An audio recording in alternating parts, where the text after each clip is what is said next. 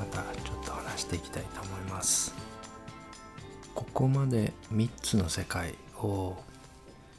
分けて考えていこうっていうことで話してきました。で多くの場合ですねまあ私の若い時もそうだったんですけど3つの世界がぐちゃぐちゃになってですね一個の客観的な間違いのない世界みたいなものが一つジオラマのようにバッと自分の体の外に広がっていて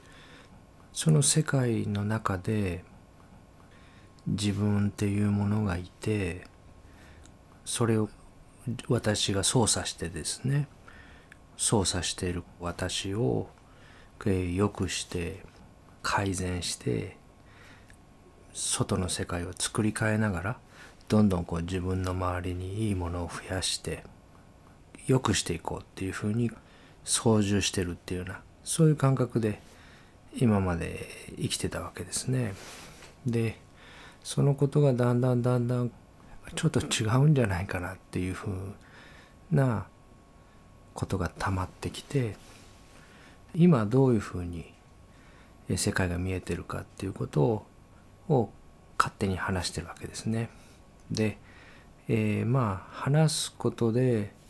自分の理解が深まっていけばいいなって思って、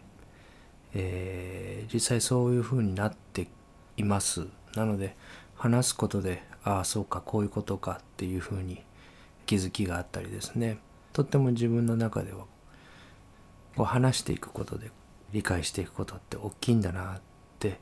思ってます。で話したいなっていう思いが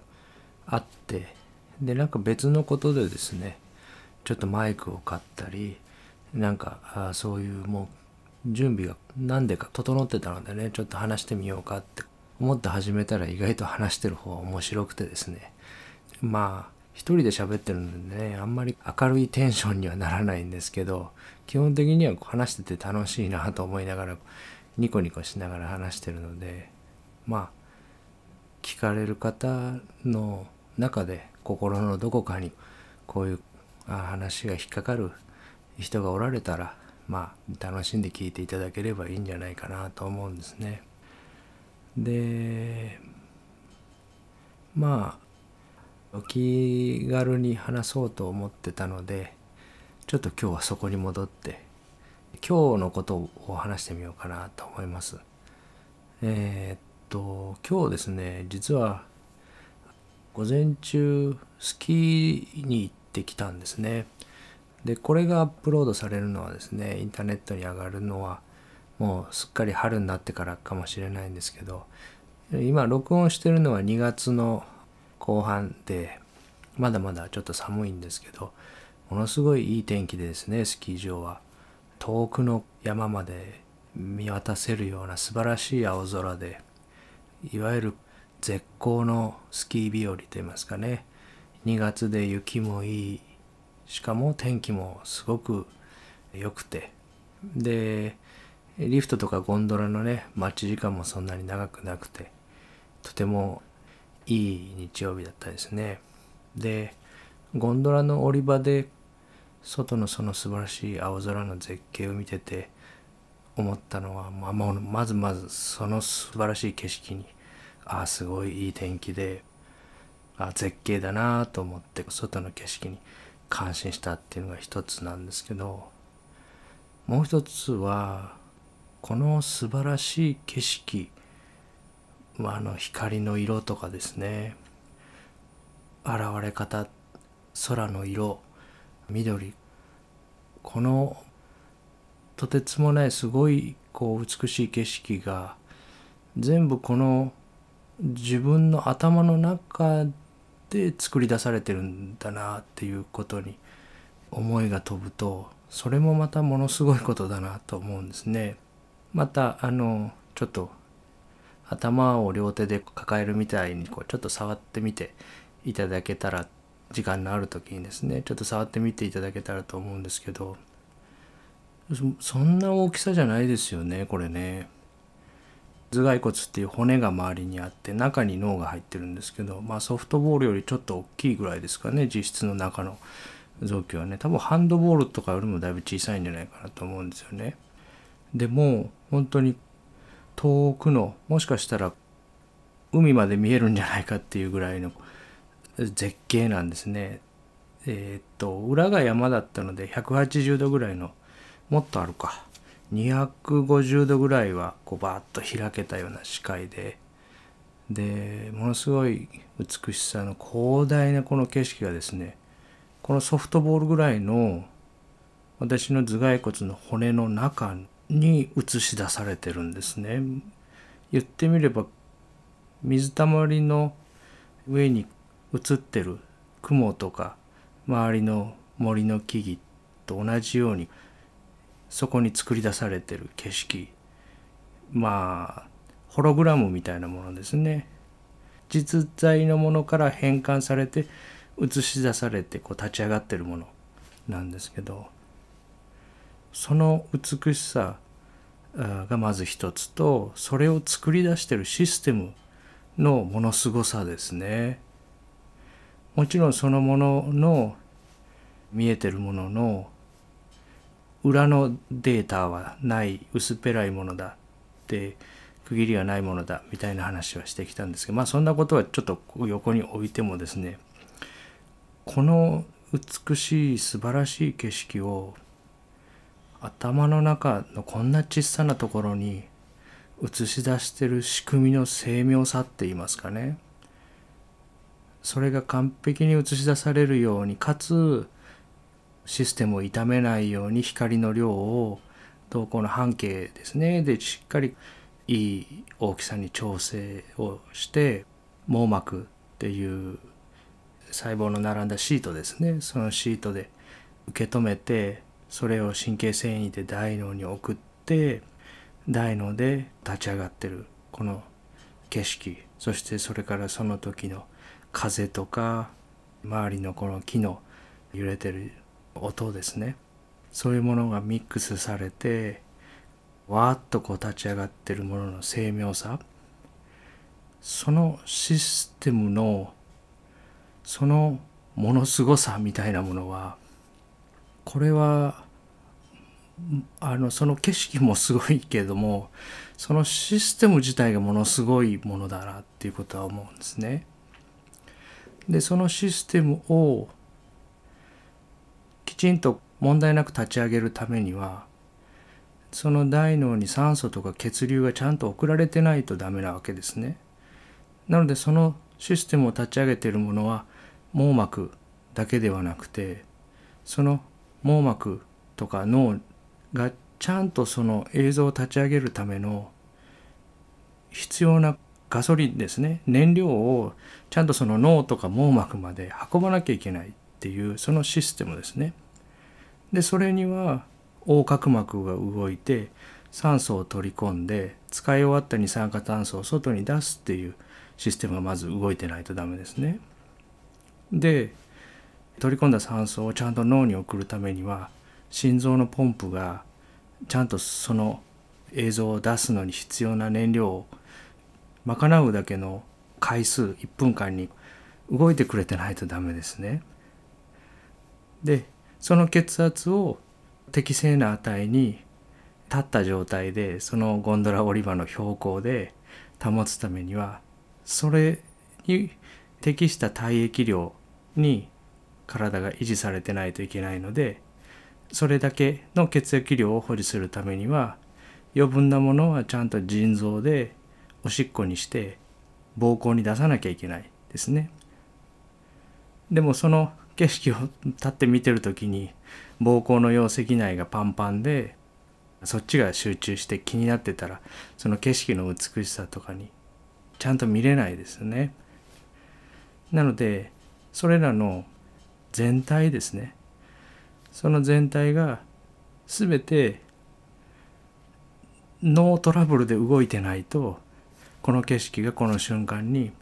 この自分の脳内には立ち上がらないっていうこのものすごい精妙な仕組みですね。でこれどれも自分が話の最初の方で言ったこの人生を操縦してる私とか俺とかそういうものがですね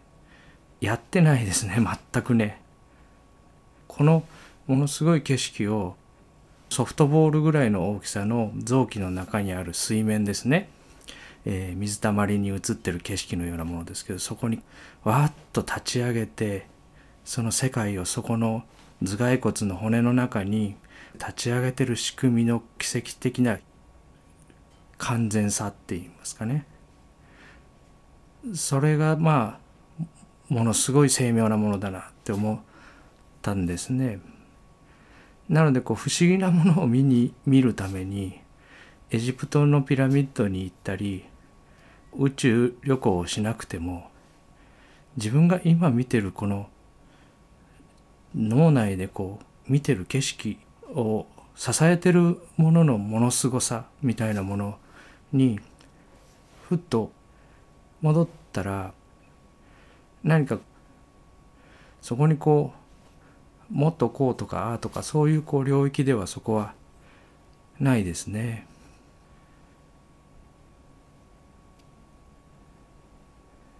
だからこれ以上ものすごいものはこの世にないんじゃないかっていうかまあこれがものすごいこうそのシステムですねそれらが全部動いてるって言いますかね。で例えば今これマイクの前でうちに帰ってきて夕方ですね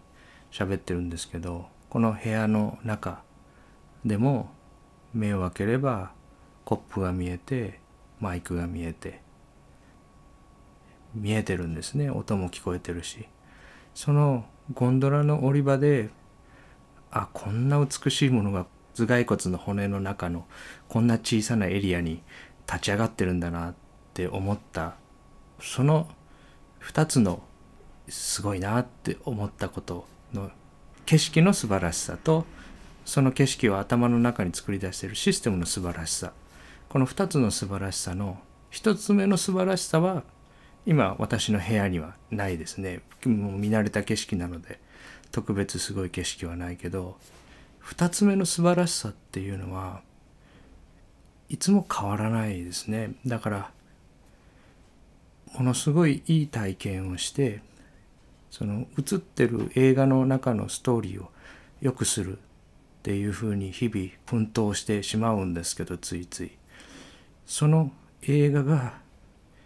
上映されてるっていうこの仕組み自体はどんなに人生と呼ばれるそのストーリーがうまくいってなかろうが問題だらけであろうがその問題を見て嗅いで喋って触れて体験しているっていうシステムの凄さはやっぱりびくともしないと言いますかそのどんな状況であってもですねそれはまあものすごい仕組みだなっていうふうに思うんですね。なので例えば目の前に山田部長が来てものすごい劣化のごとく怒りをぶちまけて私に怒ってたとしてもですねその見るからにも怒りにを震えていて明らかに怒ってるんだなっていうもう全身で怒りを表しているようなその表現を生き生きとさせてる筋肉の動き目のしわの寄り方体の角度声のトーンそういうものを立ち表せてる精妙なシステムっていうのは自分がゴンドラの降り場で見た経験していたシステムと同じものですね。それぐらい怒りが伝わるぐらいに表現できている表現をさせているものの駆動しているシステムの凄さみたいなものっていうのは状況とは別にずっと一定にあるわけですね。でもただしそれで「わあすごいな」ってこう怒られてるのに感心してたら社会生活は回っていかないですね。こう神妙な顔して「あすいません」って「おっしゃる通りです」って怒られ役の人は怒られ役を演じないと。ものすごい表現力ですねみたいにニコニコして感心してたら社会生活は回らないので。だけどよくよく考えるとその人のその表現が起こっているとかですね。そのあこれは謝らなければまずいなとかこのあと自分はどうなるんだろうとかそういう3つ目の世界っていうのは後からつけられたものっていう話をしてきたんですねこれまでね。で小さい子供の時にはまだ自我が立ち上がる前は記憶のストレージが溜まってないので山田部長のその表情をパッと子供に見せても「おじさん遊ぼうよ」って言うかもしれないですね。この人が怒っていてまずいことが起きてるっていうのは全く無色透明なニュートラルのところにいる人からすると分かんないわけですねどんな表情をしてようが。だけど幼少期からの経験の中であこういうふうな表情をしてこういう声のトーンをしてる時に何かちょっかいを出したりして怒られたりとかですね痛い目に遭うわけですね私たちは小さい頃。その人が怒ってる時に何か楽しくしてたらまずいとか余計火に油を注いで怒りが増幅するとかですね。そういう経験痛い目に何回かあって怒ってる時にはそれを神妙に聞かなきゃいけないみたいな。後からその考え方といいますかね。その表情はこういう意味を持つんだっていう解釈を成長とともに経験とともにそれから親とか社会から教えてもらうことによってどんどんどんどんインストールしていくわけですね。こういう表情でこういう筋肉の動きをしていてこういうふうに話している人は良い気分ではなくて悪い気分の人なんだっていう解釈をですねした方が自分のサバイバルに都合がいいっていうような経験を貯めていくわけですね。でそれが価値観のフィルターになっていってこういう時にはこの人にはこういうふうに接した方が無難だぞとか間違いがないぞっていうふうにどんどん解釈のパターンがですね蓄積されていくわけですね。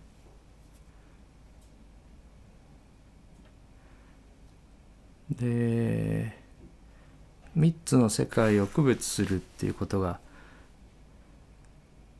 毎日の日々の中でねとても私自身が心がけてるところで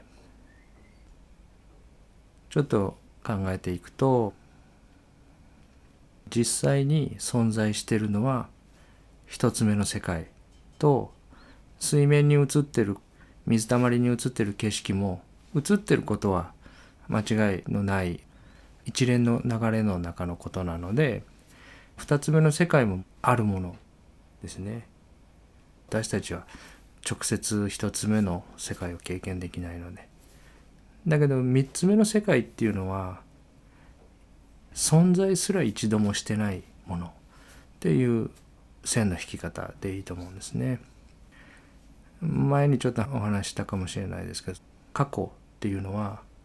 ある部分だけを切り取って重要だと思うものを強調していらないと思うものを弱めて加工したものをハードディスクに保存してるっていうふうに言いましたね。例えばレストランで誰かと会話してた記憶だったらそのレストランの周りの席に座ってた人たちの表情とかそういうものは全部消去されて保存されますねその周りの席に座ってた人たちも喋ってたはずですけどその音とかですねコップがお皿に触れる音とかお店の外を通る車の音とかそういうこう自分に関係ないものは全部相手と会話したエピソードで大事じゃないと判断した頃は全部ごっそり消去してハードディスクに貯めてるものなので。過去も2つ目の世界とは全然違って一度も実在していないものにくくられるわけですね。だから3つの世界で3つ目の世界っていうのは全く存在してない世界ですね。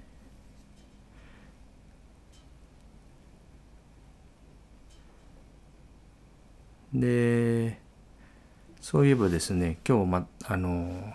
ゴンドラに乗った時にですねゴンドラって6人乗りだったんですよね。で結構狭いゴンドラだったんですけど中にこう6人日曜日でちょっと混んでてぎゅうぎゅう詰めで入ったんですけど向かい合って3人3人向かい合ってゴンドラの中ですね6個の頭蓋骨があってその6個の頭蓋骨の中にですね全く違う6個の世界が立ち上がってるわけですね。角度も違うだろうし、まあ、向かい合ってる3人3人は全く違うだろうし両方の窓側でも角度が違うし全然違う6個の世界が2つ目の世界が1つ目の世界は1個のゴンドラって6人乗りのゴンドラっていう1つ目の世界は1個なんだけどその中に6人が乗ることによって6個の2つ目の世界がバーンと同時に立ち上がってるわけですね。でそれも物質のような硬いものではなくてホログラムのようなものが6個立ち上がってるわけですね1個のゴンドラの中に。でそこにみんなお腹が空いたなとかこの前の人はいい感じの人だなとかちょっとこの人大きくてゴンドラ狭く感じて嫌だなとかその解釈の3つ目の世界も6個立ち上がってるわけですねその1個のゴンドラの中にね。すごい仕組みだと思いますね。これなんか人間で話すとね結構特別ななんかちょっと変な話に聞こえちゃうんですけどでも動物で考えるとごくごく当たり前のことですよね。カエルが田んぼにいてそのカエルにも目が2つあってそこから光が入ってカエルの脳内には何かその目から入ってきたものが立ち上がっていてカエルはそちらを見て反応してリアクションして動いてるっていうのはカエルとか犬とか猫だったら何の違和感もなく私たち受け取りますよね。だけどいざ人間っていうことになるとそういうゴンドラの中に6個の2つ目3つ目の世界があるって言われるとなんかこうすごい違和感を感じますよね。だけど事実はそうですねやっぱりね落ち着いて考えていけばね。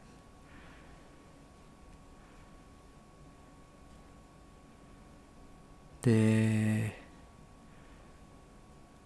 一つ目の世界を神様とかサムシンググレートとかですね大いなるものとかなんかそういう良いものであったり素晴らしいものであったりっていうふうにこう持ち上げたようなメッセージっていうのはなんかこうしっくりこない。うん、なんかただただそれが起きていて意味も価値も目的もなくてどこにも何か向かっていないし良くなろうと意図していないしなんかこう善悪とかそういう概念のないものだと思ってるのでその一つ目の素粒子のスープはそれをこうなんか意図があったりいいものであったり宗教的な用語で呼ぶのにはすごい抵抗があるっていうところですね。ここここのその、えー、立ち上げてるシステムとかその一つ目二つ目の世界のものすごい精妙さみたいなことに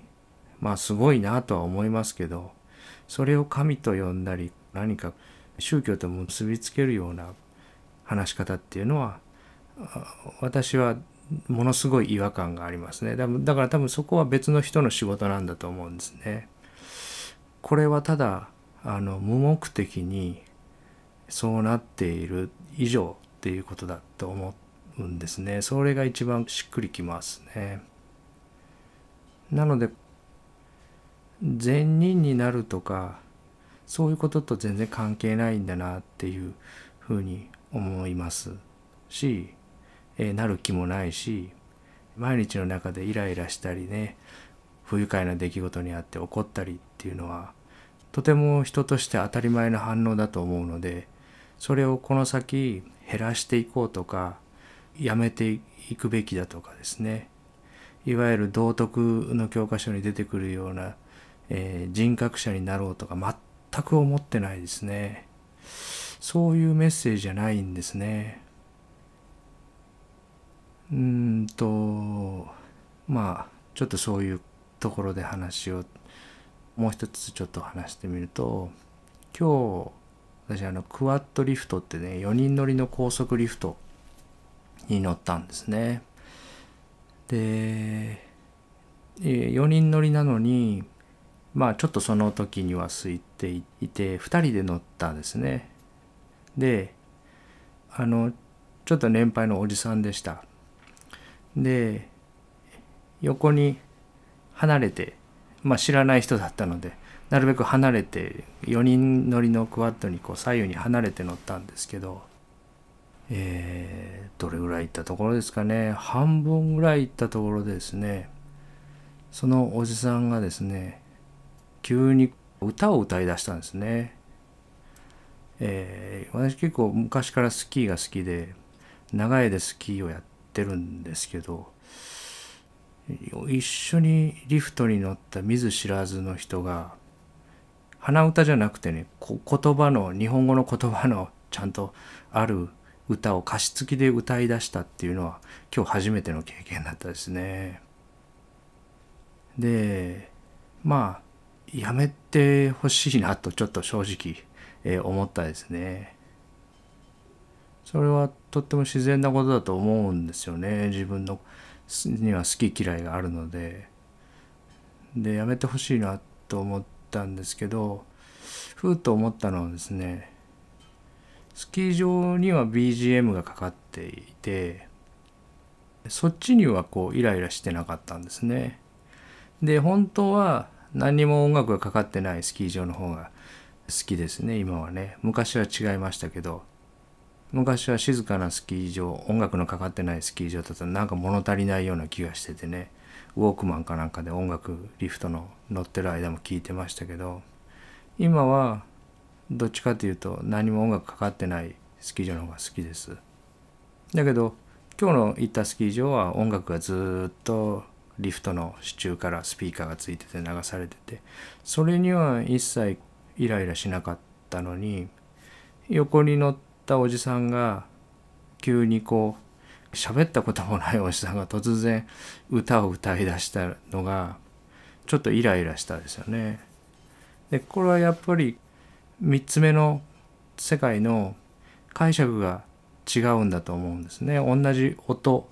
なんですけどでそして両方歌でまあ半期から流れてたのは外国の歌手がなんか歌ってたのでまあちょっとそういう違いはありますけど両方音であることには変わりがないですね。なので本来2つ目の世界から見ればおじさんが発してる音も半旗がこうガタガタ揺れてる音も支柱から流れてる音も私が動くことによって服が擦れる音も耳元を通り過ぎていく風の音も全部優劣も善悪も何も価値もない何の解釈もない無色透明なただの音なんですけどそこにこっちの音は好ましいこっちの音は好ましくないって貼り付けてるんですね。例えばいびきとかですね誰かと泊まりに行っていびきとか書いて寝れなかったりするとうるさいなって思いますよね。そのいびきっていう音は夜は静かでみんなに迷惑をかけないでみたいな解釈が自分の中にあるんですね。そういう価値観のフィルターがですね。でそういうものにはイライラするけどお金を払ってコンサートとか行ってそこで爆音で音が流れてても全く嫌な気がしないですよね。逆にむしろそれを歓迎するって言いますかね。だからそういうふうにこう解釈が入って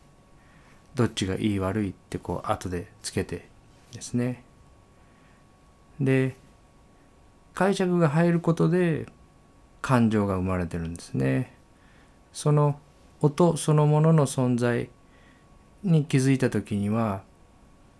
何も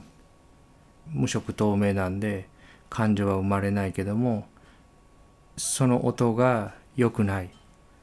とかこうあるべきだみたいな価値観のフィルターがあってそれを刺激するような時ですね心地よくないって思って感情が生まれるんですね。なので物事があって感情が直接生まれてるわけじゃなくて物事があって解釈が入って感情が生まれてる。だその解釈があるっていうことが怒りも生み出してるし喜びも生み出してるし感情を生み出してるっていうそういう仕組みですね。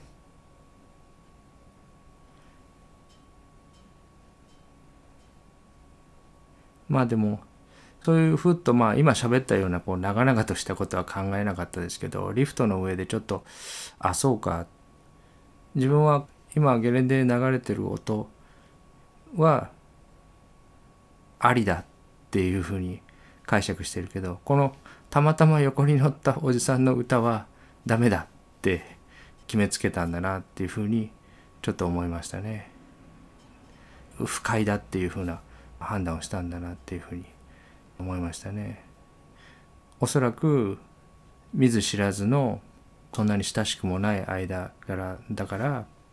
相手のことを気遣うべきだみたいなのがどこかで自分の中に価値観のフィルターとしてあるんでしょうね。でそういうものを無視しているように解釈してまあ自分が大事にされてないような感じをどこかで受けたのかもしれないですね。それってでも3つ目の世界のことなのでもう自由なんですねやりたい放題っていうかね作りたい組み替え放題っていうか、まあ、そうそういうふうに勝手に私の頭の中でわーっと思考が降ってきて勝手にわーっとやめてほしいなと思って不愉快になったりとかっていうのが勝手にこう自動的に起きてるわけですね。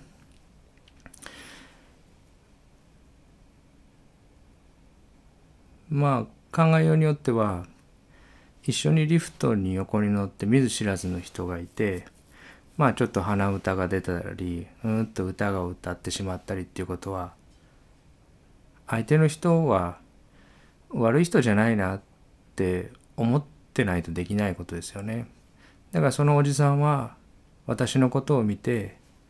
ああこの人はなんかいい人そうだなちょっと歌を歌っても許してくれそうだなって思ってくれたっていう風にも捉えることはできますよね。まあそれだけこう警戒心をほどいてくれたっていう風な解釈もできるわけですね。そういう風に捉えてもいいし全く見ず知らずの人が横に乗ってるのにけしからん行いだっていう風にそのまま怒っててもいいし。なので、うんと善人になるとか良い人になる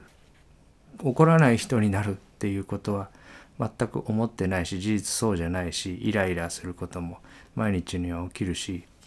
だけど仕組みが分かるってくるとちょっとそこで「やめてください歌わないでください迷惑です」ってこういう前にワンステップあるんですね。自分と3つ目の世界が完全に同化しちゃって自分が操縦してる司令塔ですね自分っていうものの中にそういう存在もしない司令塔がいてそれがこいつはけしからんって思ってるとしたらそれもってもう絶対なものですよねもう動かしようがないその価値観はもう外しようがないっていうかね。それ考えたこと価値観イコール私になっちゃってる時とはやっぱちょっと違いますよね。仕組みが分かっていると。そういう意味では感情がパッて生まれた時にはその感情に従ってすぐに行動するんじゃなくてその感情を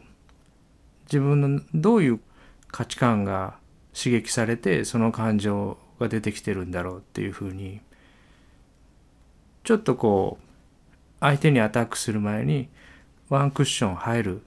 ていうことは変わりましたかね。うんでもまあなんかいい人っぽいメッセージにするのはちょっととっても違っているような感じがするんですね。その一つ目が神様みたいな話をしたくないっていうかするのそういうのは逆にこう嫌悪感を感じるので私はそうじゃなくてえー、っと今日ぐらいの出来事であればそんな風にちょっとこうそういうふうな価値観を持ってるんだなって自分の中をチェックする時間が取れますけどもうあの差し迫ってですねこう暴力的な行動をしてたり発言をしている人間が目の前にいたり失礼だなって思うようなことをされた時にはすごいわーっと反応しますね。うん、でそれでいいんですね。そういうふうにちゃんと作られてるっていうかね。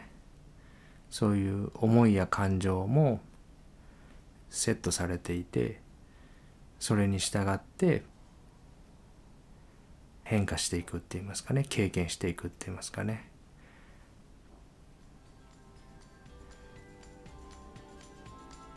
まあ今日はちょっと、